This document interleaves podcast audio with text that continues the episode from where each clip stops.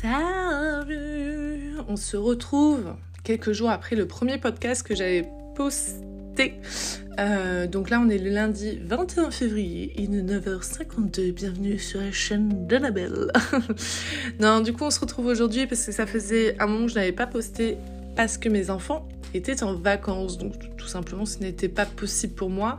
Donc on va euh, continuer la petite histoire que je vous raconter. Enfin la petite histoire, mon histoire tout simplement, par rapport au contact avec les défunts. Euh, donc si ma mémoire est bonne, euh, je parlais justement de voilà, mon, papy décède, etc. Je commence à parler euh, à ma maman, on s'ouvre un petit peu plus à ce sujet. Elle, de son côté, commençait à s'ouvrir euh, un peu plus à certaines choses euh, dues à sa maladie, parce que pas longtemps avant, on a appris que ma maman, ma maman avait un cancer en stade 4. donc généralisé.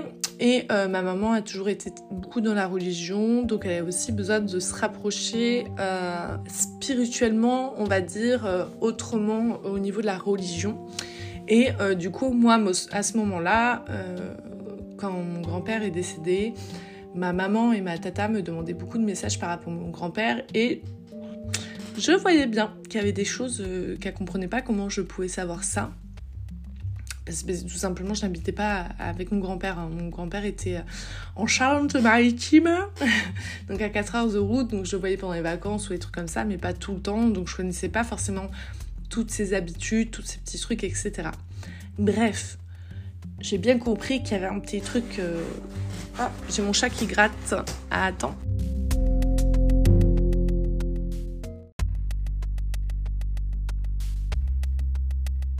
Bon, petite pause chat. Je disais, euh, oui, donc j'ai bien compris qu'il y avait des petites choses qui n'étaient pas vraiment normales, entre gros guillemets, on est bien d'accord. Et euh, là, à ce moment-là, je parlais aussi à une amie qui s'ouvrait sur le côté spirituel et tout. Elle m'a dit, bah écoute, meuf euh, qui ne tente rien à rien, t'as toujours eu cette, cette, connexion un peu avec les défunts, même si des fois ça se passait pas bien, ou avec des entités et tout. Elle m'a dit, mais si c'est toi, peut-être qui rentrais en contact avec eux, peut-être que ça serait différent. Donc je me suis dit, qu'un cela ne tienne, nous avons qu'une vie, au pire je meurs aujourd'hui. bon, elle m'a envoyé une photo d'un ami avec qui elle voulait euh, essayer, faire un test. Et ben elle était un peu dénue parce qu'en fait, euh, quand j'ai commencé à rentrer en contact avec lui, j'ai...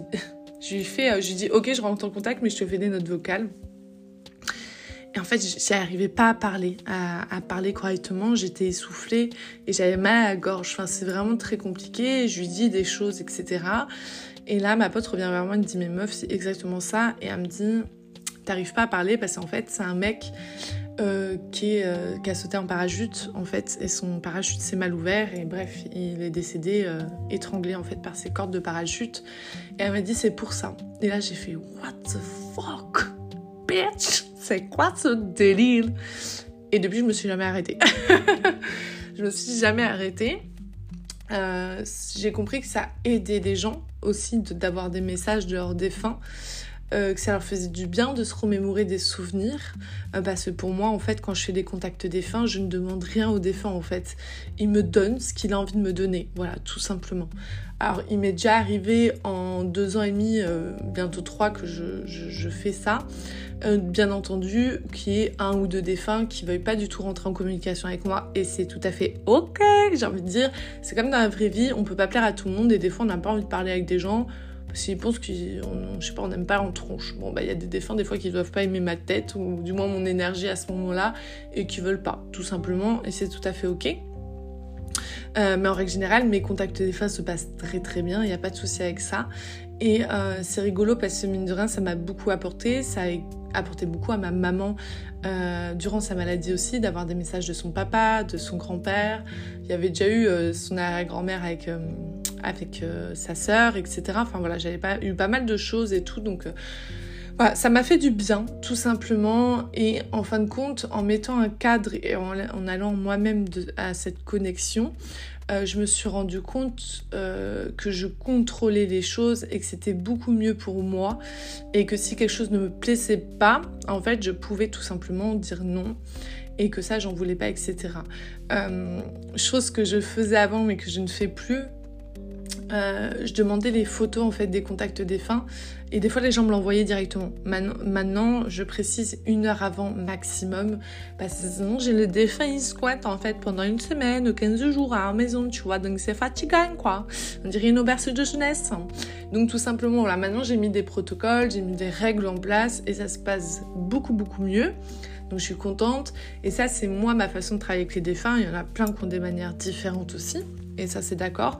Euh, c'est pour ça que quand vous allez voir un médium pour faire un contact défunt, il faut déjà savoir si est-ce que vous pensez que vous, ça vous correspond au niveau des énergies, la façon dont elle, aborde certaines choses, etc. Ça c'est important. Euh, et voilà, tout simplement. Et puis laisser faire les choses, y aller sans question, c'est important parce que, enfin moi je sais que les défunts sont là euh, pour nous apporter ce qu'on a besoin à ce moment-là, et c'est pas à nous de les brider, de les, de les cadrer dans quelque chose, euh, tout simplement. Donc voilà, moi ça m'a beaucoup aidé. Et également, euh, quand j'ai accompagné ma maman en fin de vie, euh, je me suis rendu compte que ça a aidé beaucoup aussi cette perception, parce que du coup, étant la seule avec ce contact-là, ça l'a beaucoup aidé de savoir que son papa était là, voilà, qu'elle était accompagnée, qu'elle n'allait pas être toute seule quand elle allait partir, des choses comme ça, ça lui avait fait beaucoup beaucoup de bien. Donc je sais que ce n'est pas pour rien que je me suis ouvert à ça peu de temps en fait avant qu'on apprenne sa maladie et tout, c'est parce que il y avait aussi ce besoin d'accompagner ma maman, pas d'une relation mère à fille, mais d'âme à âme. Et ça, ça a été beaucoup différent et ça a été très enrichissant, autant pour moi que pour elle. Et euh, ça nous a fait du bien, tout simplement. Donc voilà.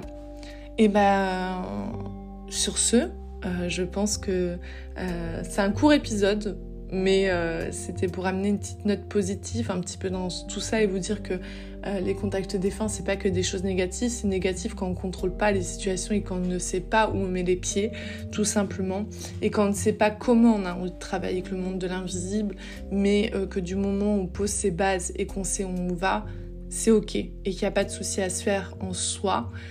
tout le monde est protégé d'une certaine manière, tout le monde a des protections de différentes façons. Et euh, les religions peuvent très bien rentrer en lien avec le monde spirituel, comme euh, n'avoir aucune religion aussi, et juste avoir cette connexion-là, c'est ok aussi. Voilà. Euh, je pense que je vais mettre un petit encart sur Instagram, donc n'hésite pas à me suivre, c'est l'univers d'Annabelle.